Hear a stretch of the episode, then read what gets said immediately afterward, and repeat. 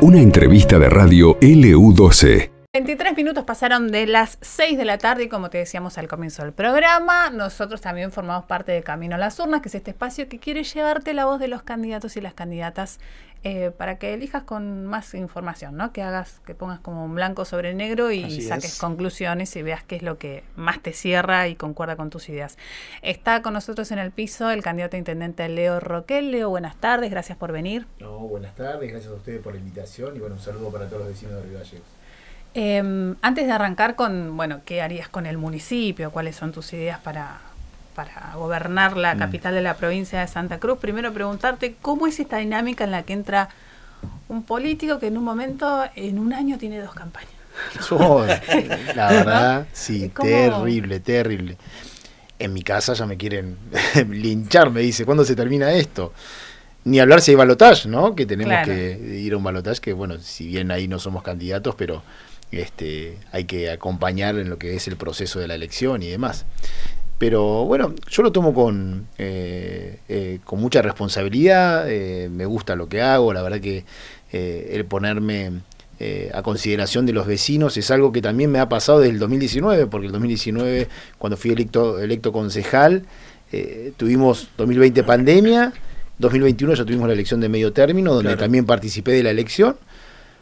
2022 internas partidarias, donde también participé de la elección, y 2023 donde participé en, lo que es la elección elecciones paso de agosto y ahora en elecciones este, generales para intendente de octubre. Así que la verdad que vengo con un ritmo bastante este, agitado del tema de, elecciones y de construcción y, demás, pero bueno, con, mucho trabajo y conforme también porque estamos no solo conformando un, grupo importante en la capital, sino que también un grupo importante en toda la provincia, ¿no?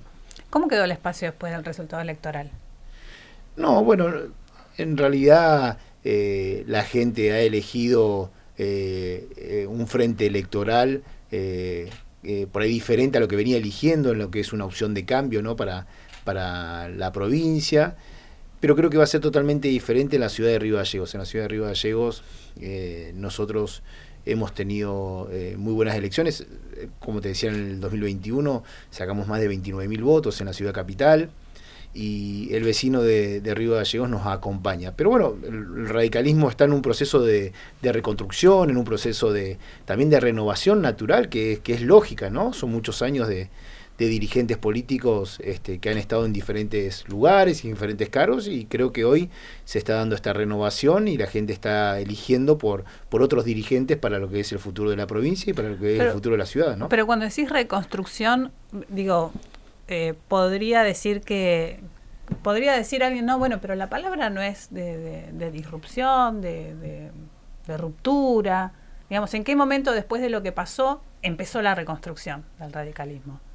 Yo creo que ya había comenzado la reconstrucción del, radicalismo antes de esta elección.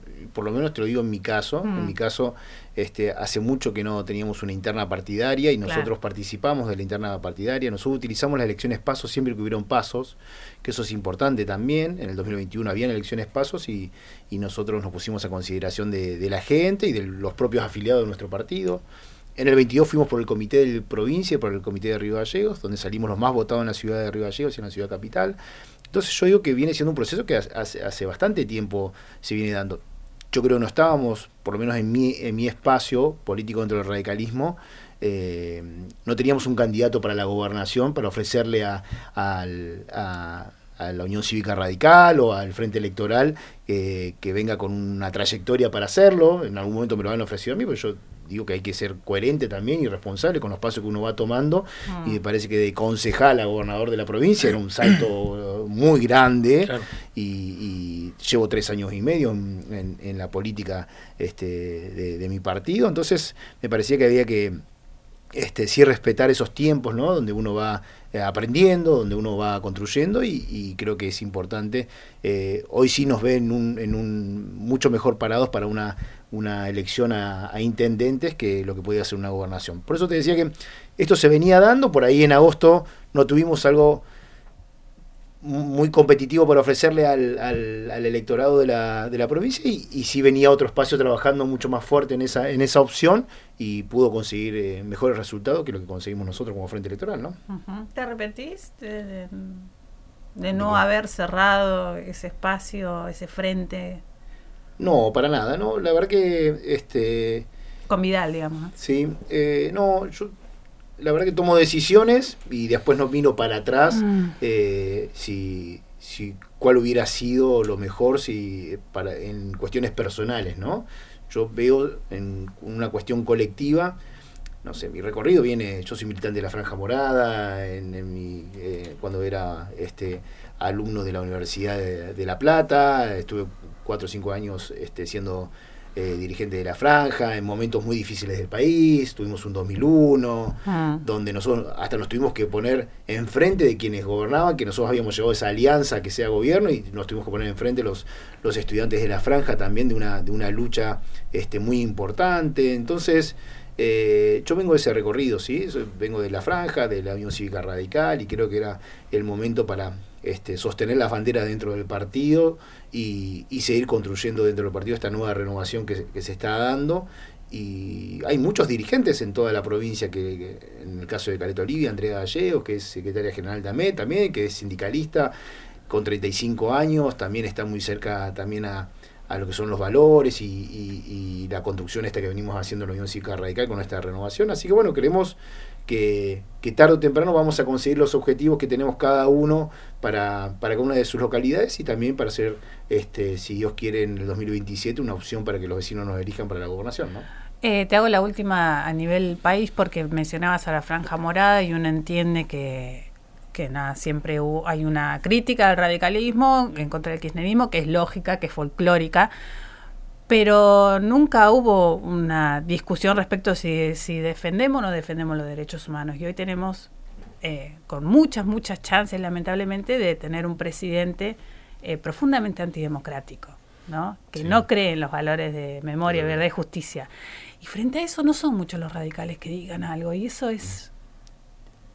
¿Lo ves? Bueno, yo creo que sí. Mira, en mi espacio nosotros estamos trabajando en, una línea directa con Martín Lustó. Mm. Eh, Martín ha sido crítico a lo que a lo que propone, hablas de Milei, ¿no? Claro, Javier Milei. Lo que son el, no respeto a las instituciones, el, este, esto que decís vos también de los derechos humanos, y bueno, la verdad que creo que eh, por lo menos de, nuestro espacio, que es el que este, conforma Martín Lustó y, otros dirigentes, eh, han sido críticos sobre, mm. sobre estas cuestiones.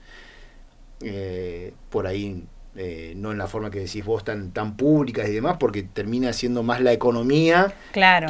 lo económico es como eh, vos lo sentaba Martín usted en una charla en cualquier medio de y lo primero que le hablan es sobre cuestiones económicas y por ahí es la gente la que o el que está entrevistando el que lo lleva por esos por esos lugares. Pero creo que sí y, y el radicalismo en este sentido tiene que ser muy responsable de de, los pasos que venga a hacer a futuro.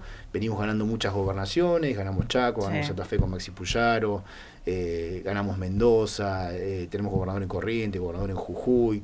Martín estuvo muy cerca de ser el jefe de gobierno en la ciudad de Buenos Aires, ganando 10 comunas de las 15 que estaban en juego. Tuvimos una gran elección con, con Rodrigo de Loredo en, en Córdoba Capital. Entonces hay una renovación de la Unión Cívica Radical y, y una fortaleza que vamos este, recuperando a través de los ejecutivos, que es muy importante, que hace muchos años no pasaba, y eso la verdad que a mí desde Santa Cruz, que siempre cuesta más, me da una fuerza para seguir dentro del partido, que vos me preguntabas al principio de la, de la entrevista cómo es esto de, la reconstrucción del, partido, y, lo siento así, que estoy en el lugar donde tengo que estar y en el momento que tengo que estar, y hoy siendo candidato intendente de mi partido este, por este frente electoral, juntos por Río Gallegos. ¿no? ¿Qué querés hacer en Río Gallegos? ¿Qué quiero hacer? Realmente yo creo que, la ciudad de Río Gallegos tiene mucho potencial.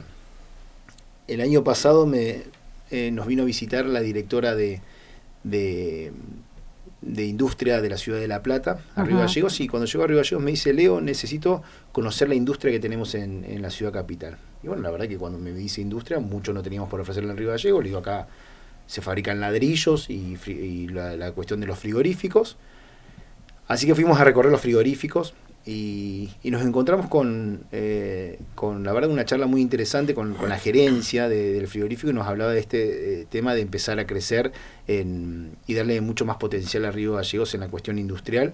Ellos hablan que en el futuro van a está comprobado que vamos a tener menos ganado ovino y, ganado bovino y tienen que empezar a trabajar también la, carne de cerdo, que el alimento sale de nuestro país, que, se puede ampliar lo que es este, la producción hacia y para trabajar sobre la exportación y demás. Y también me hablaba sobre una presencia de la empresa Royal Canin en la ciudad, que estaba buscando también lo que es este, la harina que se, este, que se produce a través de los desechos de, de, lo que es el, los desechos que deja toda la faena del, del ovino, ¿no? Claro, que nosotros no tenemos tratamiento de eso acá, sino que es, Claro, y esto venía por la guerra de Ucrania con Rusia, generaba una oportunidad al país y a Río Gallegos, donde una marca tan importante como Royal Canin estaba buscando dónde poder ampliarse. Entonces, veo que Río Gallegos tiene oportunidades, ¿no?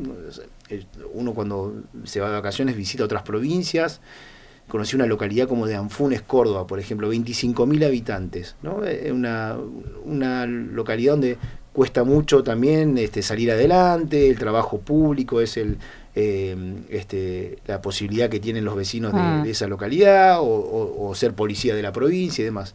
Bueno, un intendente a través de, de un convenio con un empresario y un trabajo también con el gobernador, eh, lograron establecer en esa localidad de 25.000 habitantes la empresa Bridgestone, ¿no? de recapado de cubiertas. ¿no? y justo en el momento que teníamos este problema con el tema de, del faltante ¿no? de cubiertas. Bueno, estas son cuestiones que digo hoy que Río Gallegos tiene que empezar a pensar de, de, cómo nos vamos a industrializar, ¿no?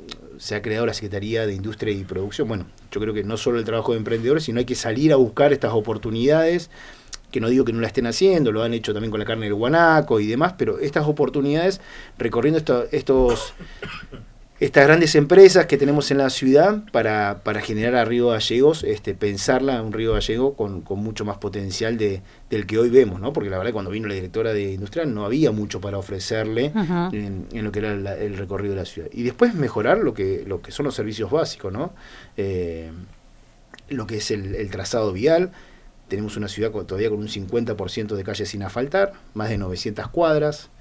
Eh, tenemos una ciudad que todavía tiene problema con la recolección de residuos, entre 4 o 5 camiones, te digo porque estoy recorriendo todas las áreas y es lo que te van planteando este, que les está faltando, herramientas de trabajo, eh, mejorar hacia adentro el municipio para que cuando después salgas hacia afuera tengas un, mejor servicio.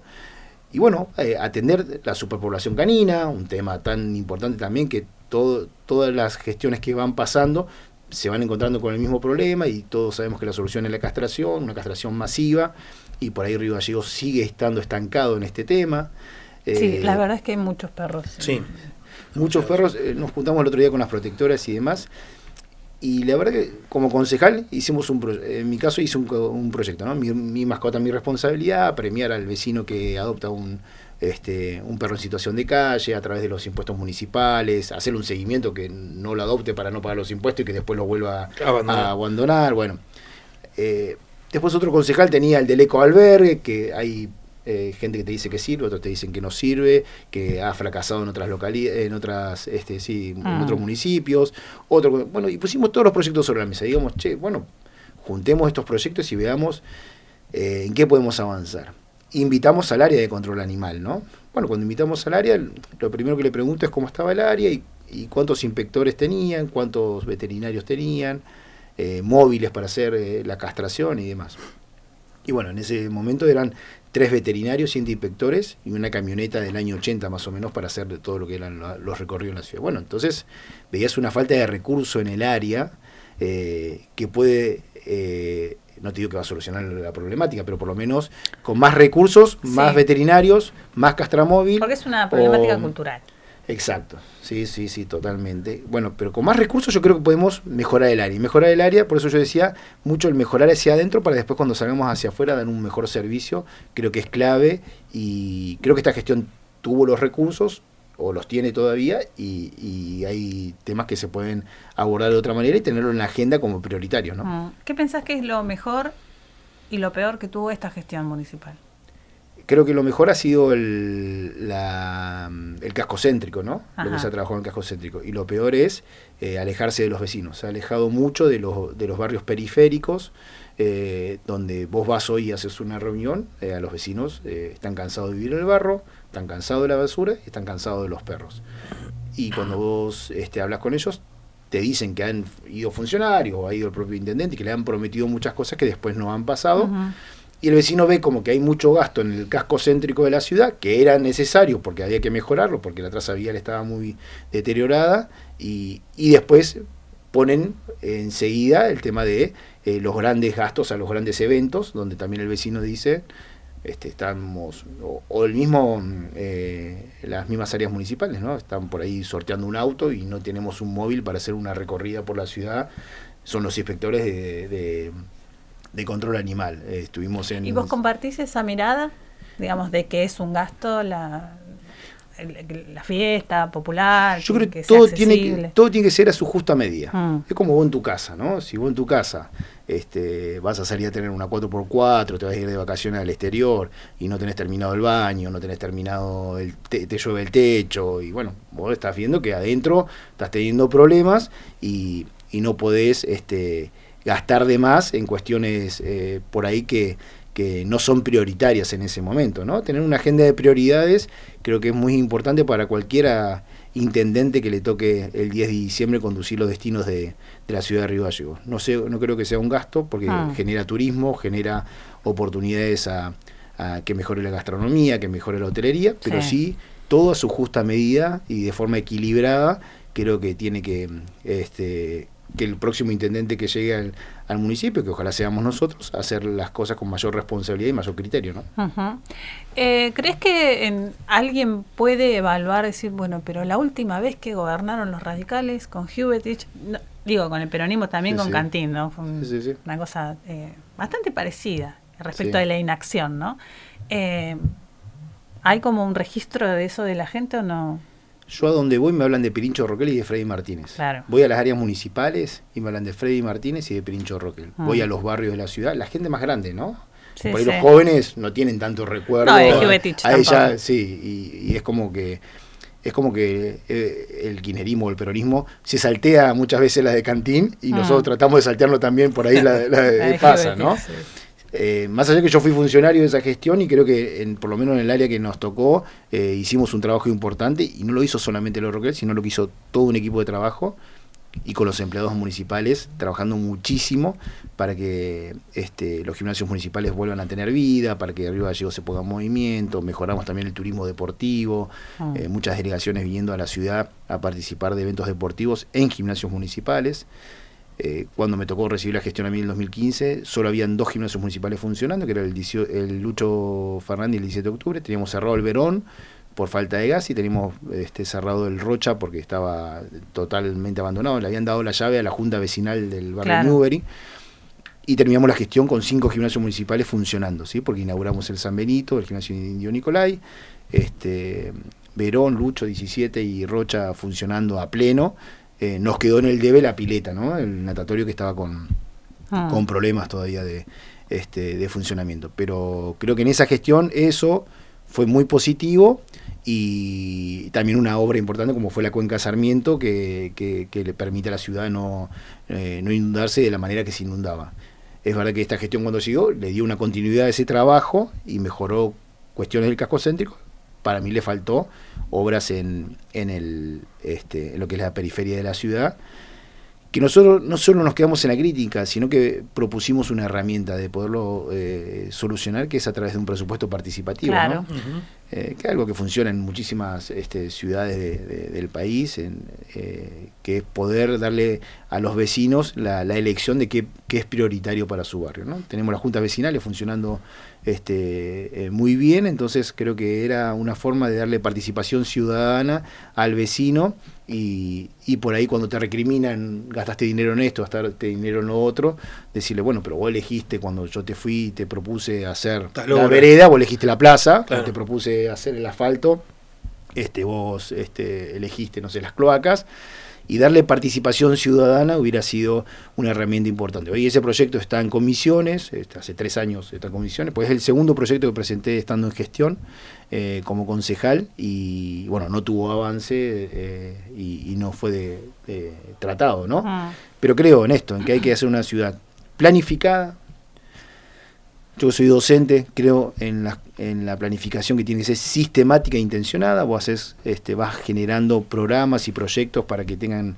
este, que ver con lo que hacia lo que vos querés. Por ejemplo, pongo la ría siempre de ejemplo, Ah. porque digo la costanera tiene que seguir un concepto, ¿no? Eh, eh, por ahí hay obras que yo veo que se han hecho en la costanera que nada tienen que ver con lo que la costanera tenía que, que mostrarle al, al vecino o a la historia de la ciudad, ¿no? Eh, Esto Sí. de, Hay como una buena intención de generar cosas visuales, medio random, pero, pero es como decir, la gente termina diciendo, bueno, pero Bueno, eso ah, pero no está puso hecho, ahí, pero está hecho, claro. está más lindo.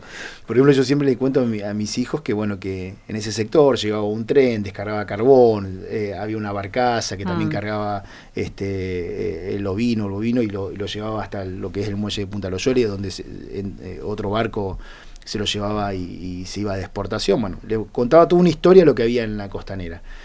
Bueno, esta historia se está borrando este, a través de obras que por ahí eh, van tapando esto, ¿no? El tema de seguir un color también, ¿no? Si, el galpón era amarillo y tiene un color, no sé, eh, rojizo en los galpones, seguir con ese concepto en toda la costanera que, que te invita, tenés la barcaza, a hacer un, un parque temático con, con lo que son los vagones viejos y poder Ah. recuperar eso que te lo vienen pidiendo los amigos del tren hace muchísimo tiempo.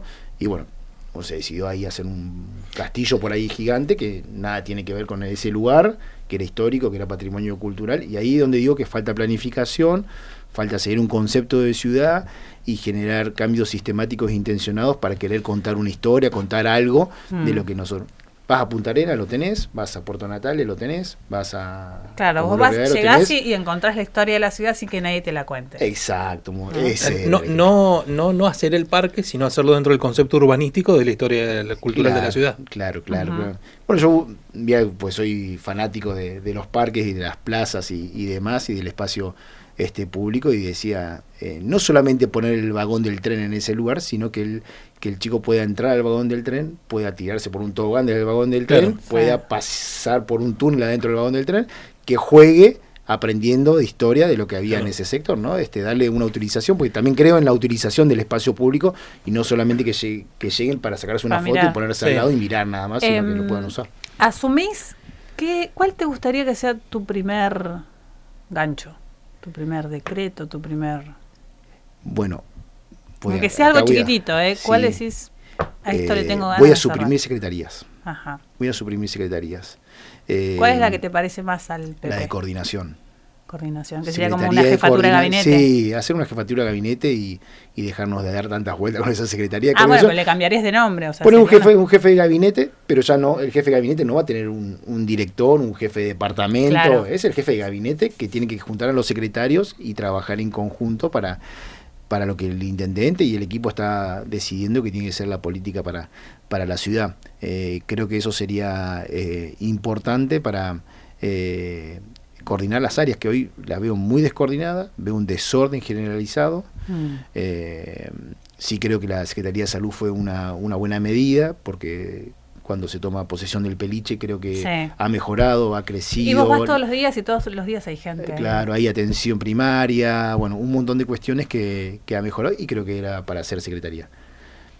Ahora, por ahí, los de turismo me van a, me van a linchar, ¿no? Pero turismo por ahí no, no tiene una gran planta de empleados para una hoy para hacer una secretaría y creo Ah. que se ge- generó una secretaría de turismo con una planta de empleados. Con una este, dirección está bien, decís vos. creo que, que hubiera estado bien dentro de una, secre- de una secretaría como estaba de desarrollo o unirla con deporte, cultura y, y turismo como hay en muchísimas provincias y hasta a nivel Sí. nacional ha sido así y, y creo que eh, hubiera funcionado o funciona. Igual no quiere decir que no funcionen, ¿no? Sí, Pero sí. digo que por ahí son gastos que podemos suprimir y mejorar con eso, con ese dinero otras cuestiones, Mm. ¿no? Recién mencionabas que el municipio, cuando te pregunté lo mejor y lo peor, dijiste lo peor es que se alejó de, de la gente y lo mencionabas respecto de la periferia.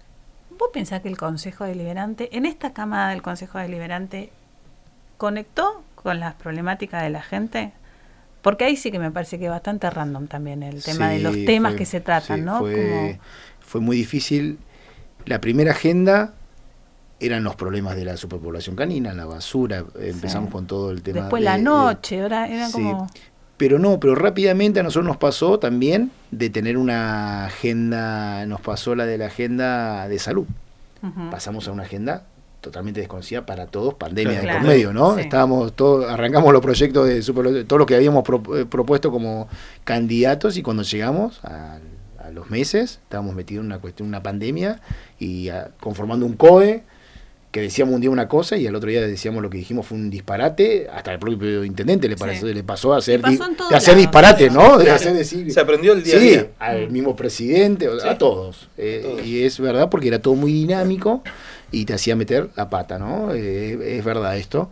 Y, había que ser muy responsable, muy criterioso, el tema de hasta dónde cerrabas, cuánto cerrabas. Bueno, entonces, Macana, tuvimos una primera mitad de, función como concejal, este, por lo menos sí, rara y difícil, y donde tuvimos que aprender y mucho, y, y escuchar a gente, se nos sentaban en el COE, que la verdad nos, nos enseñaban y mucho para ver cómo teníamos que nosotros este, legislar, que seguíamos legislando, porque nunca dejamos de legislar, nosotros estuvimos Ajá. en, salvo esos meses que estuvo cerrado, cerrado, después nunca dejamos de legislar. Después sí, como decís vos, este, hubieron discusiones que por ahí eh, eh, no, no iba en sintonía con lo que te estaba pidiendo los vecinos, ¿no? Y, y la problemática de los vecinos cuando ya volvimos a, a la, a la normalidad y, y creo que quedaron muchas, este, quedó un, un, sa- un sabor a poco, ¿no? Que podíamos haber hecho muchísimo más y muchos proyectos quedaron en comisiones por cuestiones políticas de que no salieran también este hay responsabilidades también de, de- del oficialismo este muchas veces este no dándole eh, un avance a temas que nosotros queríamos Mm. queríamos tocar y, y muchas veces también nosotros estuvimos con temas que no que esto que no tenían mucho que ver bueno pudimos eh, legislar sobre el alcohol cero en la ciudad, que era importante, porque pero fue después de la ley nacional, o sea, no es que eh, en lo que es el Consejo de Seguridad Vial nos reunimos tres, tres cuatro veces en cuatro años. Creo que la seguridad vial, eh, si andamos todo por la calle de Río Gallegos, vemos que Sí. tenemos 10 choques por día mínimo y, y muchos de gravedad, ¿no? Este, y bueno, tuvimos cuestiones como lo que pasó en, en tránsito municipal eh, Claro. con Coquito Yarzo, este, con tres cambios ya de directores de, de tránsito, con un área que no que tampoco se le pudo encontrar una vuelta desde el Ejecutivo para, para mejorar este tema que, que tiene que ver con la seguridad vial. Creo que ahí hubo una mala decisión, la de no poder seguir trabajando con la policía de tránsito este, provincial, que creo que era un convenio que estaba hace muchísimos años y que ayudaba y le daba un marco importante a, a la seguridad este, de, bueno, de los vecinos y, y a todo lo que era la vía pública. eh, y bueno, y no, no siguió, este, no se siguió trabajando en ese sentido. Pero bueno, sí, hubieron temas que, que tenían que ver y temas que, que, como decís vos, también quedaron en el debe y no, no los pudimos tratar, ¿no?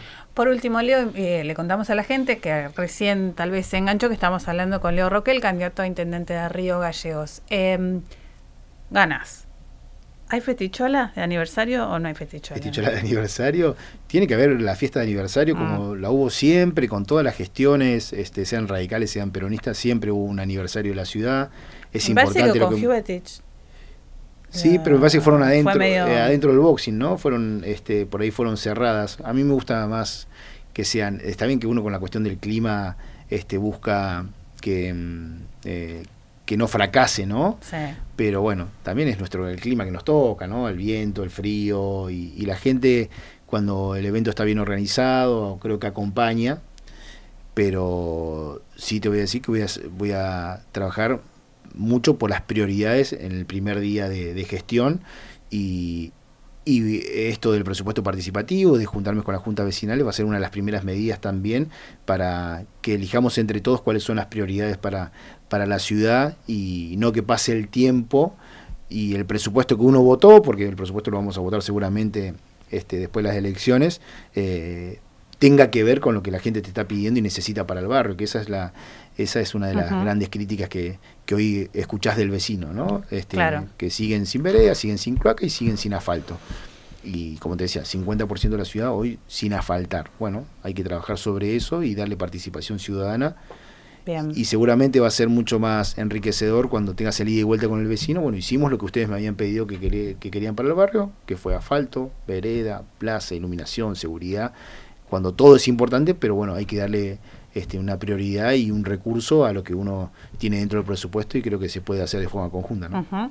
Em, ahora en un ratito, viste que estuvimos hablando del Imperio Romano, en un ratito vamos a estar hablando con un oyente que nos quiere explicar Ahí está, ¿ves? por qué es que los hombres piensan en el Imperio Romano. No sé si conoces el, La esta, teoría. esta teoría viral que dice que los hombres piensan mucho en el Imperio Romano y son una de sus principales búsquedas en Google. Yo se lo pregunté a mi hermano y un amigo, me dijo que por lo menos una vez al mes.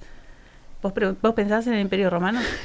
No, la verdad es que No, nunca pensás Para, en para mí, soldados insisto, Leo? Leo es de los míos. No somos conscientes y quizás no nos damos cuenta. Todo lo relacionamos a algo que tenga que ver con los romanos, dice la teoría esta. No, Ah, capaz que tiene que ver con la masculinidad, por eso. Sí. Mirá, No, no te pasó. No, no, creo que no, creo que no.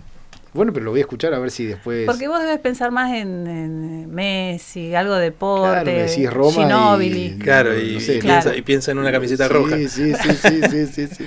Bueno, Este, muchas gracias, Leo. No, gracias por la Un invitación. placer. Bueno, ahora nos sacamos esa duda porque nos quedan seis minutos para terminar el programa.